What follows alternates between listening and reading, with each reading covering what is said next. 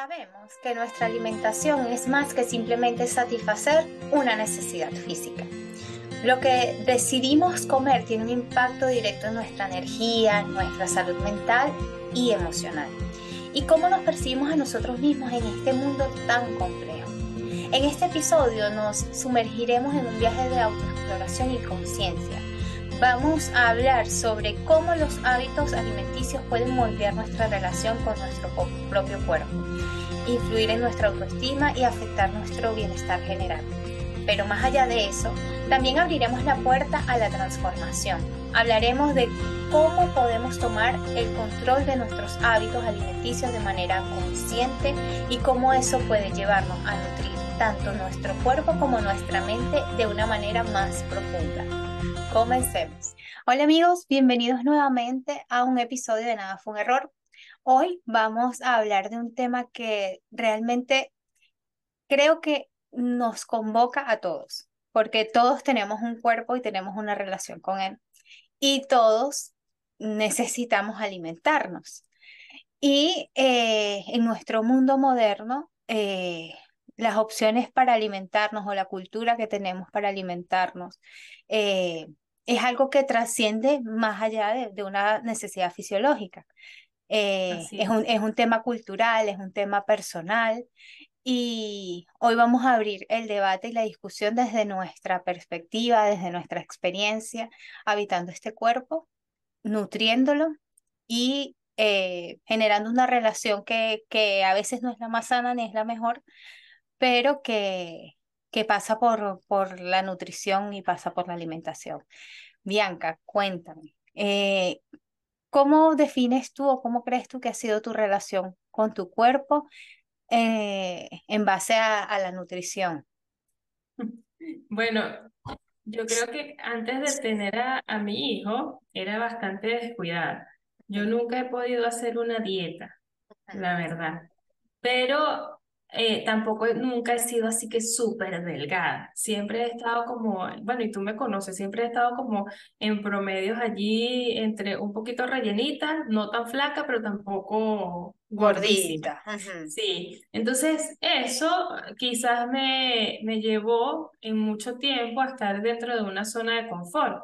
Y si me sentía así como un poco pesadita, no sé qué, yo simplemente hacía algo, no sé, dejaba de cenar y rebajaba lo que tenía que rebajar, era muy fácil, tenía otro metabolismo.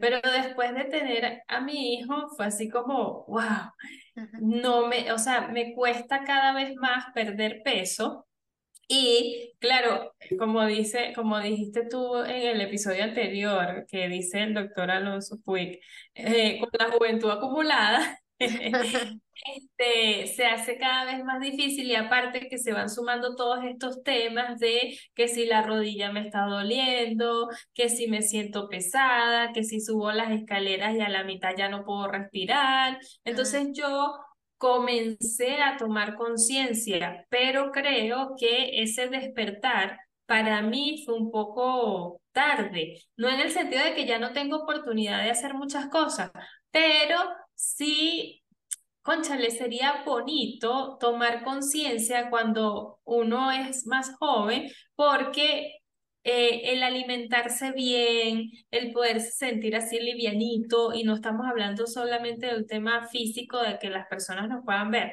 sino es un tema de salud, eso no tiene precio, de verdad que sí. Sí, la relación con, con, al menos en mi caso, sí fue desde, o sea, de niña yo fui delgada, más bien era como, como flaquita. Pero sí hubo un momento en el que empecé a engordar después del desarrollo, todo esto. Eh, era, yo era como que un poco más gruesa que lo normal de mis compañeros, pero yo también de niña fui más grande de lo que era el promedio de, de los niños. O sea, no sé, te estoy hablando de 12, 13 años. Eh, porque me veía más grande, me veía, estaba ya desarrollada, entonces no me veía igual que una niña de 12 años, yo me veía como de 15, una cosa así. Este, entonces siempre me sentí como, como más gorda y ahorita veo que no era que estaba gorda, era que estaba más desarrollada. Sin embargo, ya después cuando entró a la universidad, yo no sé, o sea, me, me también me fui a vivir sola, todo eso, y empecé a engordar. Y fue como, de allí nada me detuvo, ¿no? Este, y era un tema que, que en algunas ocasiones ni siquiera pasaba por la peor alimentación que pudiera existir. Eh, pasaba por, por temas hormonales, por, yo empecé a sufrir de eh, ovarios poliquísticos y como a los años eh, de resistencia a la insulina. Cuando di con, un, con una doctora maravillosa, ella me explicó que era todo lo que yo tenía. Este, bueno, yo creo que cuando a mí me hicieron ese diagnóstico ya, ya yo te conocía, estábamos trabajando juntas.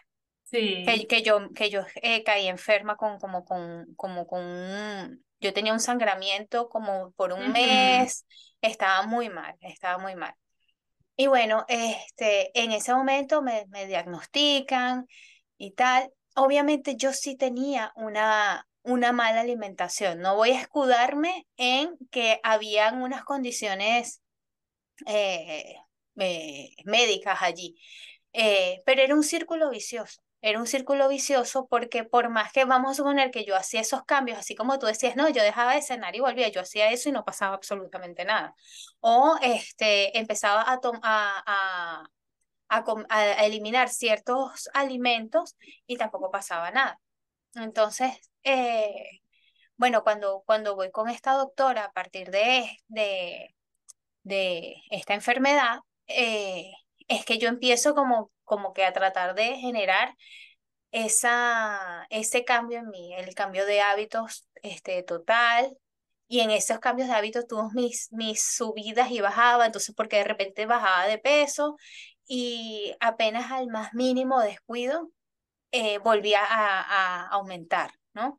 Eh, y tener que estar tomando, yo tenía que tomar dos medicamentos. Eh, uno era pastillas anticonceptivas que la, en es- o sea, estaban indicadas en ese momento como tratamiento médico y no como tratamiento anticonceptivo eh, para el tema de los ovarios poliquísticos.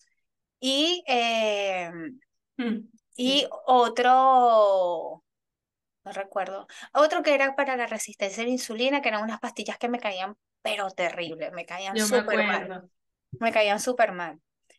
Entonces, bueno, se, se dio, además de que, bueno, ah, bueno, tú te acuerdas que yo vivía como en una especie de residencia, además que trabajábamos como que 18 horas Demasiado. diarias. Que, que ahí yo quiero hacer un paréntesis, Oriana, que muchas veces, y, y bueno, esto, esto parte de mi experiencia. Ujú, Yo como tú vivía en residencias y a veces alaba la quincena para que me pudieran alcanzar entre el pago, ayudar, no sé qué, eh, una serie de cosas. Y yo, o sea, si tenía que darle prioridad a algo, yo no le daba prioridad a una buena alimentación, yo le daba prioridad a otras cosas. Y había momentos, y esto es algo de verdad horrible, o sea, había momentos donde yo no tenía mucho para, para tener comida en la casa y yo simplemente al mediodía me comía una sushi.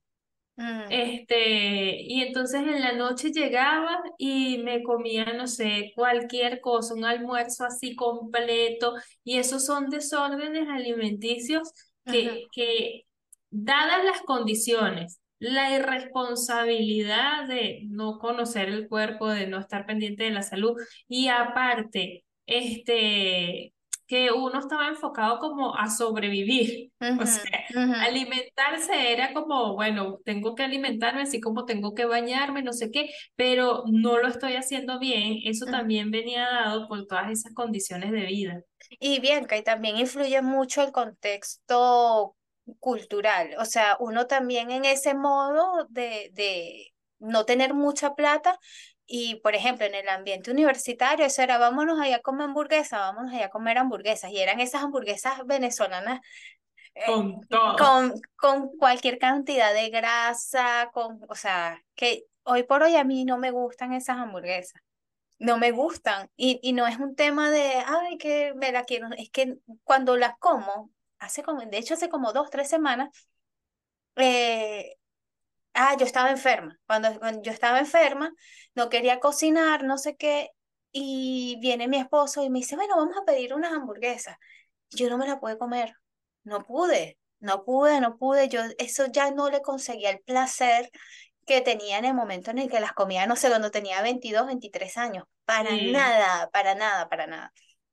Y bueno, e, influye mucho eso, influye mucho la cultura, la inconsciencia, eh, la economía, eh, eso es cierto. Y bueno, para mí como que esa enfermedad me llevó como a tratar de tener una, y, y ha sido una relación difícil, yo no, no voy a decir que ha sido que yo, ay, yo estuve enferma y bueno, este, porque, por ejemplo, y todo se Y ya todo, no, no, no, no, no, no, porque los hábitos para cambiarlos cuesta mucho. Cuesta mucho, eh, no sé, el de dejar de desayunar dos arepas en la mañana a comerte a lo mejor una, cada vez más flaquita, con un relleno. Por ejemplo, yo eliminé comer mantequilla. Eso lo hice y para mí, hoy en día, para mí es normal comerme una arepa sin mantequilla. Y los venezolanos, los que nos encanta comer arepa, o sea, saben que la, gente dice que hay que ponerle mantequilla y yo eso lo eliminé. Sí fui haciendo muchos cambios, pero hay unos que me han costado. He tenido mis subidas y bajadas de peso.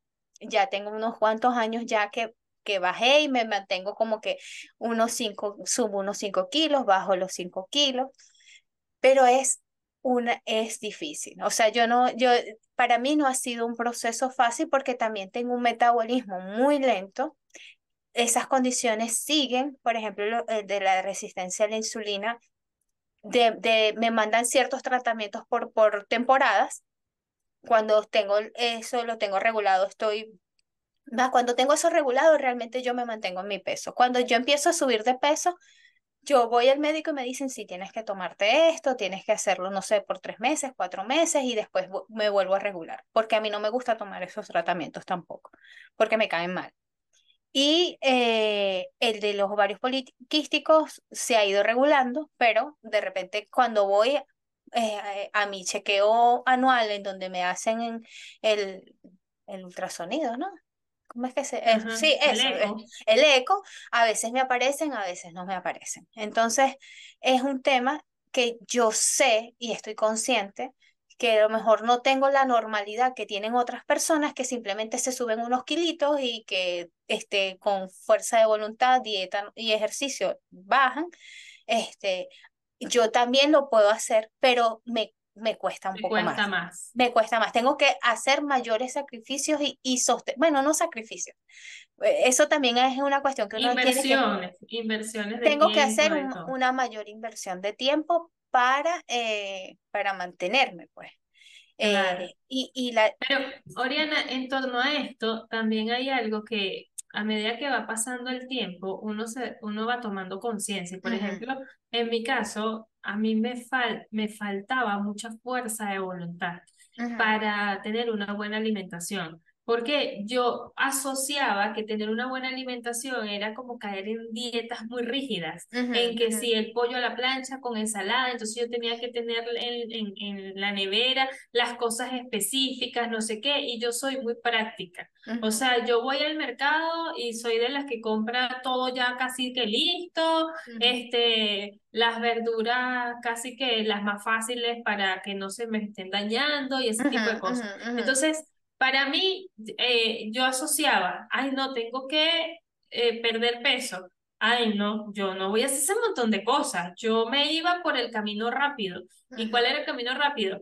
De repente, no sé, dejaba de comer dulce por un rato, y cuando hablo un rato es una semana, dejaba de cenar, no sé qué, y entonces llegaba, bajaba de peso y volvía otra vez al ciclo, porque era eh, eh, los hábitos, yo creo que son los que nos perjudican muchas veces, pero en el momento en que yo comencé como a cambiar el estilo de alimentación, a entender un poco más, a buscar información, fue cuando yo he sentido que tengo fuerza de voluntad no guiada por eh, esa, esas normas tan rígidas, sino más bien conociendo ciertas cosas, no soy, no, o no, eh, este, no es que soy nutricionista ni que sé mucho del tema, pero sí me dediqué como a ver cuáles eran esos patrones que me hacían como eh, desaforadamente comer y de repente querer bajar de peso de manera rápida. Y esto sucedió cuando yo empecé a hacer como lo mismo y no bajaba de peso.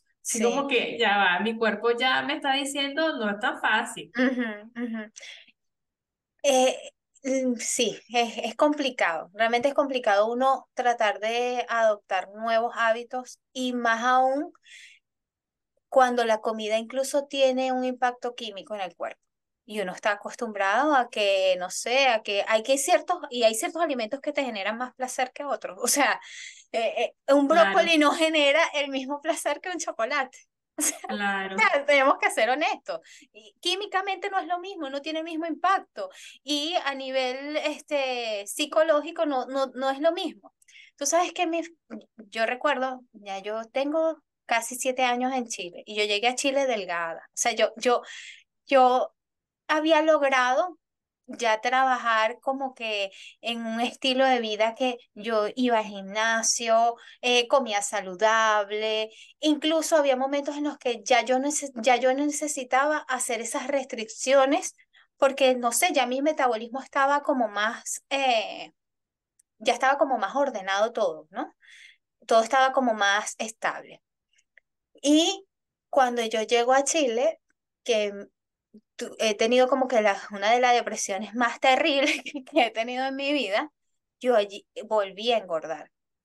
Y aquí en Chile es muy fácil engordar, porque hay, hay, hay, mucha eh, comida disponible eh, que toda engorda. O sea, aquí se come, en Venezuela se come mucho pan, pero en Chile se come mucho más pan. Eh, no sé, los paquetes de galletas no es como en Venezuela que te fritas. No es como no que te venden un paquete de galletas que trae cuatro galletas y allí tú controlas la porción. Una galleta Oreo en Venezuela te viene el paquete con cuatro galletas, el individual. Aquí te compras un paquete de galleta Oreo y es un paquete como así que trae, no sé, como 14, 15 galletas.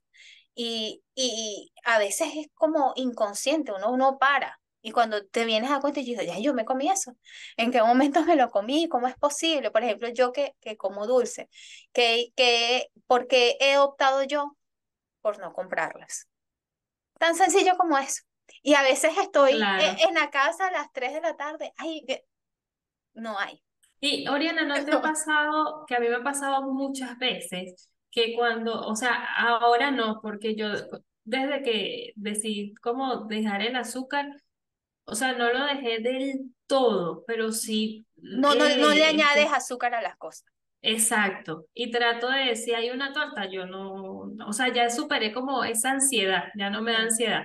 Pero antes yo recuerdo que cuando yo intentaba hacer esto de manera forzada, llegaba un momento en que yo parecía una loca una y me, o sea, agarraba chocolate, no sé qué, y comía y comía y comía y comía. O sea, lo que no me había comido quizás en dos semanas, en un día yo llegaba y me lo comía todo y era así como que...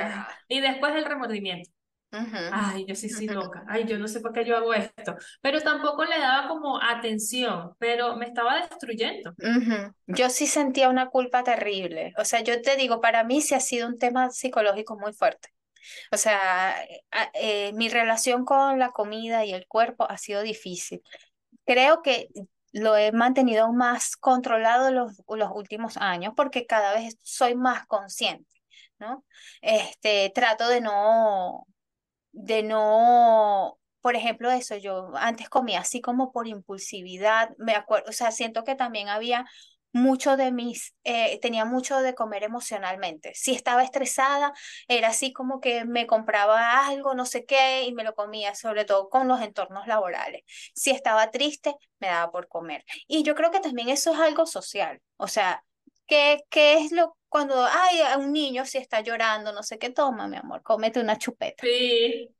¿Sabes? Este, ven, no sé qué, este, incluso ya uno de adulto, si, si, si, si uno está triste, no sé qué, vamos a salir a comernos algo, vamos, eh, es así, este, la comida está, eh, hay, hay una, una asociación entre como recompensa con la comida.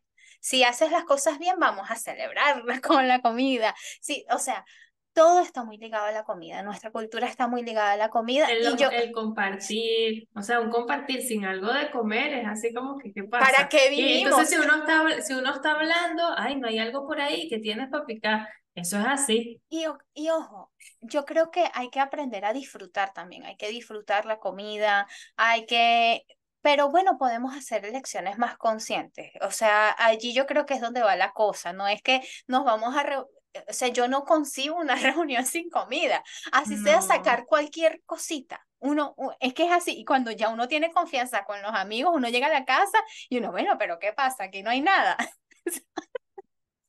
total, Es así total. como que, ahora, yo, yo qué he hecho, si yo tengo que salir, por ejemplo, hacer una, un trámite, una diligencia, no sé qué, yo procuro hacer lo que vaya a hacer con comida. Ya habiendo haber comido en mi casa, que yo sepa que no me van a dar ganas. Si yo voy al supermercado a hacer mercado, yo procuro comer antes de ir al mercado. ¿Por qué? Porque si yo voy al mercado con hambre, todo lo que vea me va a provocar. Ay, vamos a meter estas galletitas. Ay, vamos a meter, no sé, este Vamos a quesito. aquí. Vamos a, ay, esto, no sé qué. Entonces yo procuro como que ya, ya haber comido, de modo que al menos a mí me ha ayudado. A mí esas, esas son cosas que me han ayudado y trato de eh, no comprar chucherías y mantenerlas en la casa. Eso, eso es, lo- Claro. eso es lo que he hecho.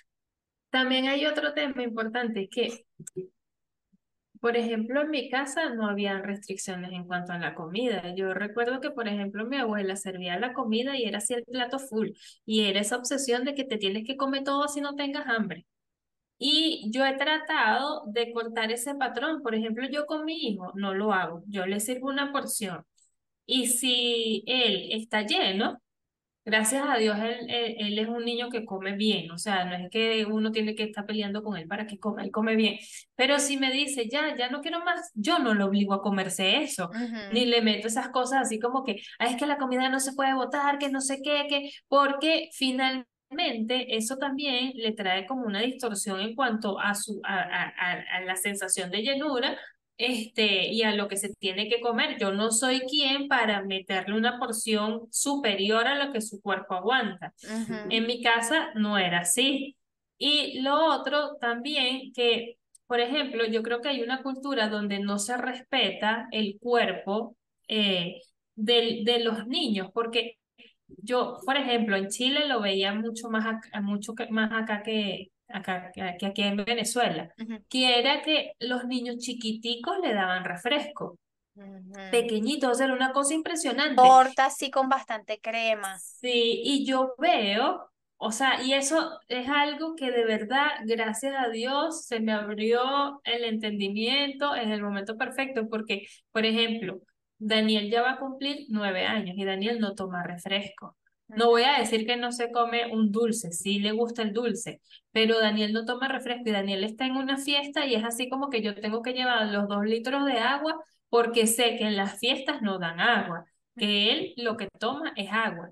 Y creo que cuando, cuando uno es capaz de ayudar a los niños a entender que hay ciertos alimentos que no te están nutriendo, que bueno, tú puedes elegir si lo quieres, porque incluso yo le he dicho, bueno, si quieres probarlo, pruébalo, pero a él no le gusta y de hecho cuando come demasiadas cosas dulces en una fiesta, no sé qué, llega a la casa, ay no mamá, ya no quiero más nada dulce, Y hazme no algo se siente saladito. bien. Ujú, Ujú, hazme algo saladito. Entonces, eso es importante, cosa que en mi caso yo no tuve y ujú. que en muchas, en muchas familias venezolanas anteriormente eso no existía. Eso No, ya va.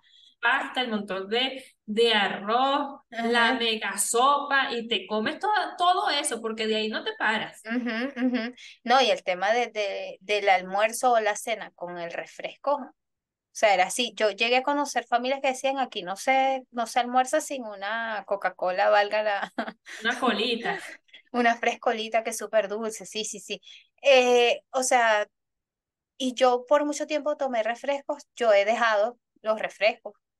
Eh, en mi casa casi no se toman ese tipo de, de bebidas. A veces, cuando, a veces se tienen ahí cuando viene una visita que, ay, que yo traje eso y ahí se queda. Y por ahí se, y ahí se queda por muchísimo tiempo hasta que venga alguien más. A veces dicen, esto ni siquiera tiene gas. Eh, yo, yo he dejado eh, de consumir. Eh, creo que esos han sido como los... Hay otras cosas que quiero dejar de consumir. Por ejemplo, a lo mejor, qué sé yo, dulce. O dejar de echarle azúcar al café yo quiero llegar a esas cosas, pero ya yo he hecho muchísimos avances en, en otras, en otras, es más que yo fui como a cuanto nutricionista pudo haber. O sea, yo fui a muchos nutricionistas y de cada uno he aprendido y ya yo, hoy en día yo siento que no necesito ir a un nutricionista para que me eduque para comer. O sea, ya yo tengo claro qué es lo que le funciona a mi cuerpo, qué, qué tengo que quitar, qué tengo que poner, eh, y, y bueno, yo sé que en mi caso tengo que cuidarme muchísimo con pan eh, y, y, y, dulce, en realidad. Y, y esas cosas, cuando hablamos de dulce, cuando hablamos de ciertas cosas que tú sabes que le, estás, que le están haciendo mal a tu cuerpo, yo creo que estos cambios no van a ser inmediatos, esto tiene que ser progresivo.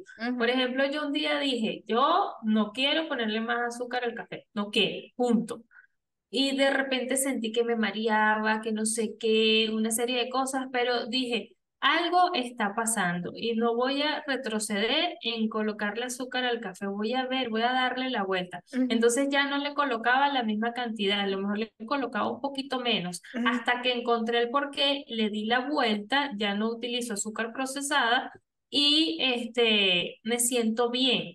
Eh, pero fue como, no es nada más el, el, lo que estoy consumiendo, es entender, es el conocimiento, es hacer consciente eso. Porque si uno intenta como drásticamente, y me pasó, o sea, un día yo estaba súper mareada y yo decía, no entiendo qué me pasa. Y entonces un señor me dio un caramelo y como que volví a la vida. Y llegué y recuerdo que me metí en una panadería, le eché como cinco sobrecitos de azúcar y a, a un café con leche, me lo tomé y reviví. Y yo dije, no puede ser, ¿qué es esto? Entonces, los cambios tienen que venir desde la conciencia y desde el conocimiento. Cuando uno se siente así mal, tomar esas, esas decisiones drásticas, que, son así como, bueno, voy a hacer esto y ya, entonces caes como en una balanza negativa hacia tu, tu salud. Pero cuando entiendes el por qué, te das el tiempo, sin caer en la obsesión, esas cosas tú las puedes ir cambiando. Por ejemplo, tú dices, bueno, yo eliminé la mantequilla. Yo todavía no lo he hecho, pero estoy en ese proceso. Cada vez utilizo menos mantequilla, cada vez utilizo aceite menos procesado, sino aceite de oliva, aceite de coco, cosas así que, que sean como más naturales. Y eso ha sido un proceso que incluso me siento como me siento bien, me siento satisfecha porque primero siento que estoy aprendiendo cosas nuevas. Segundo, me estoy nutriendo bien. Y tercero, estoy haciendo hitos importantes en mi vida. Porque quizás para una persona decir, ay, es que yo no como mantequilla, ay, es que yo no le echo azúcar al café, no es nada, pero para mí es mucho. ¿Sabes? Sí, y también uno aprender cómo a generar un mayor equilibrio. ¿Sabe? Yo he tratado de no generar estas cuestiones de que sí existen. O sea, no vamos a decir que no hay alimentos malos, hay alimentos malos. O sea, hay cosas que, que, que sí, que, que hacen muchísimo daño. Pero yo trato de no, no aferrarme tanto a eso para no generar en mí como estos sentimientos de culpa, eh, de que por qué hice esto o porque me comí aquello. Pero trato de que mis eh, elecciones cada vez sean más más conscientes. O sea, si es que me voy a, si estoy en el cumpleaños y me voy a comer el pedacito de torta, ese pedacito de torta y, y ya. Y, sin remordimiento. Claro, y si genuinamente no quiero, genuinamente no lo comeré, porque eso también está allí. No, no es así como que obligarnos a, eh, hacer ciertas cosas por, porque a mí me ha pasado que me extrañan, que a veces digo, ay, no, no tengo ganas de comer un pedazo de torta, pero me ha pasado. Entonces, ¿por qué? Porque también me he dado cuenta que más allá de la culpa, hay, por ejemplo, anoche estábamos en una reunión y no sé qué, y me dieron, ¿quieres un poquito de helado? Yo sí, sí quiero helado. Y me cayó mal, me cayó mal. Yo, yo me estaba comiendo el helado y yo decía, pero esto está demasiado dulce, no puedo más, no sé qué. Y de hecho, fue así como que ese shot de azúcar como que me noqueó porque me daba hasta sueño, todo, claro, no sé, creo, me imagino el cuerpo químicamente tratando de, de digerirlo todo, ¿no? Y cada, y cada vez tengo como una mayor conexión con mi cuerpo y cada vez entiendo más qué cosas mm, lo nutren y qué cosas le dan energía y hacen sentir bien y qué cosas me quitan la energía y me hacen sentir mal. Entonces, sé que ciertos alimentos, y, y, además también dependiendo de la hora, no es lo mismo comerse un helado a las 2 de la tarde que a las 9 de la noche. Claro. No es lo mismo. O sea, en el día todavía te queda energía, no sé, pero entonces yo cada vez estoy tratando de, eso, de, de, ser más consciente de, eh, de comer eh, de una manera en la que yo sienta que me estoy haciendo bien. Y ahí rescato algo que dijiste, hay alimentos que dan energía y otros que no. Hay momentos donde, por ejemplo, cuando yo como proteínas, vegetales, eh, yo no he eliminado los carbohidratos, como menos carbohidratos, pero yo me siento con muchísima más energía, yo me siento como que me levanto y no estoy así como pesada, no sé qué, pero eso no me pasaba cuando yo comía ese montón de azúcar, cuando estaba como en esos desórdenes alimenticios. Yo sentía así como, ay, no, no me quiero levantar de la cama, sentía pesadez, este, comía, no sé, almorzaba y entonces empezaba así, ¿te acuerdas cuando trabajábamos juntas? Ay, mira, vamos a bajar un momento a comprar algo, no sé qué, y era una ansiedad que uno no controlaba. En este momento, con, con, con estos cambios que he ido haciendo poco a poco, cada vez tengo menos ansiedad, este, pero digamos, no, no he caído en esos temas, así como que si, si, si me provoca comer algo en algún momento, voy y lo como. Eso, si estoy en una reunión y no sé, hay una pizza y a mí me parece deliciosa, voy y me la como. Pero no me, o sea, no es así como que me voy a atragantar de la pizza hasta quedar súper full y no poder más. No, sino que como hasta que mi cuerpo ya listo, ¿sabes? Entonces eh, eh, eh, es como tener un equilibrio perfecto.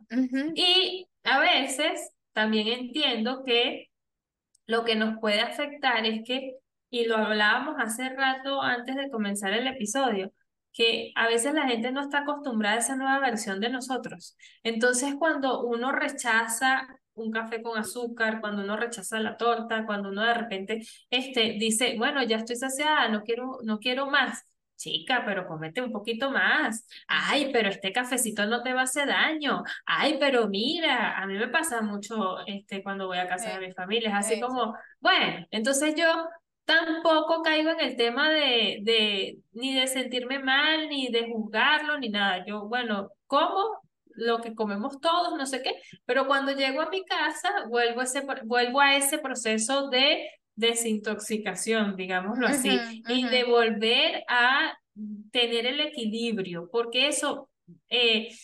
inmediatamente me, me hace tener un lenguaje interno de poder.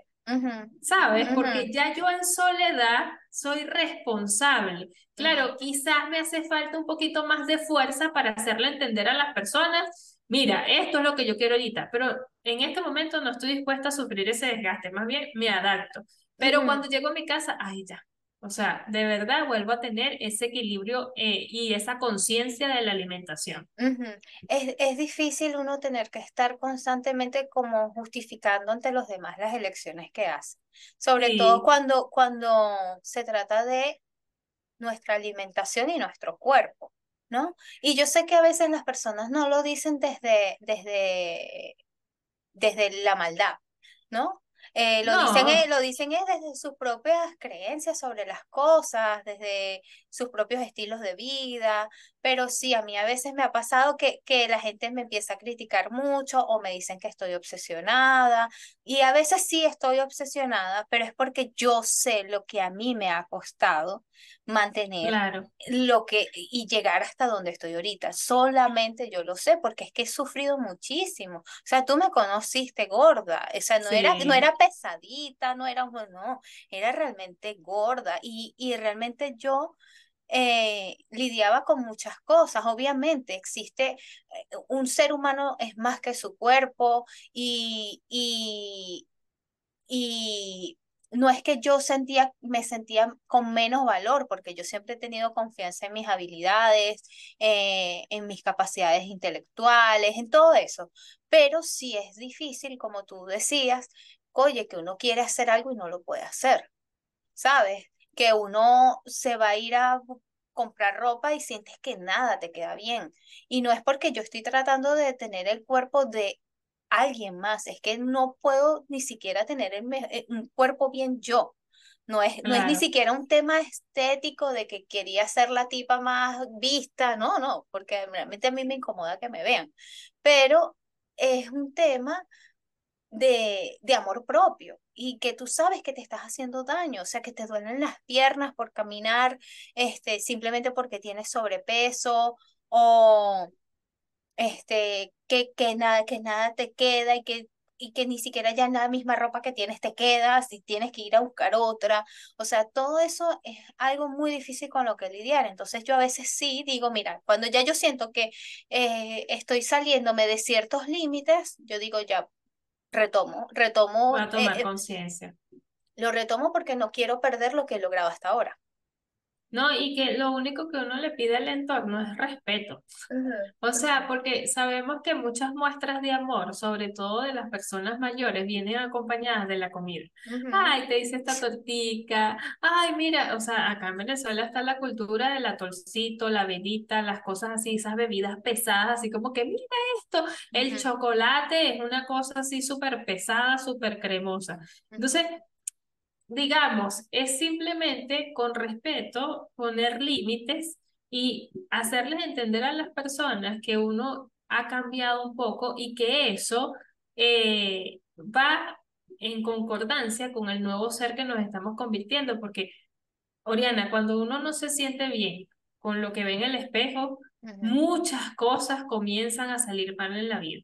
O sea, muchas cosas. O sea, no, no podemos decir, ay, bueno, yo fui al armario y busqué tal camisa y entonces no, no me abrocha bien, no me queda bien. Ah, no, no importa, yo lo paso por alto y busco otra. Eso es en el momento, pero interiormente pasan un montón de cosas que me están haciendo sentir mal que estoy diciendo, bueno, qué estoy haciendo, por qué, no sé qué, y eso trae como consecuencia que si voy a salir, a lo mejor hay otras personas que yo veo más delgada y digo, ay, mira, esta come y no engorda, o sea, hay un montón de, Ujú, de temas emocionales, de pensamientos, de sentimientos que se generan en torno a esto, que cuando uno toma la conciencia y comienza a, a trabajarlo poco a poco, es donde logra como ese equilibrio, en ese punto donde estás tú, ¿sabes? Donde, ujú, bueno, atravesé esto, tuve tal cosa, no sé qué. Allí es donde tú dices, bueno, hoy por hoy yo me reconozco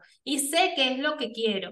Y lo que quiero es a una Ariana sana. Es a una Sana. Oriana, más allá de ese condicionamiento de estar delgada, es una Oriana sana y una Oriana que cuando se vea en el espejo se sienta bien consigo misma.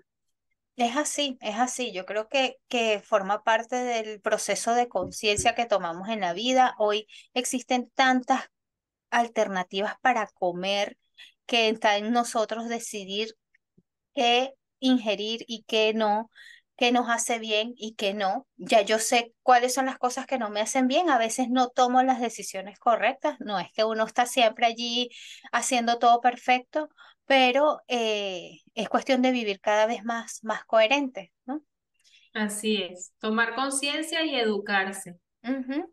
Y bueno, amigos, con esto vamos a terminar nuestro episodio el día de hoy. Nos gustaría que dejaran en los comentarios cómo es su relación con la comida, si sienten que es una relación sana o si hay aspectos a mejorar en esa relación.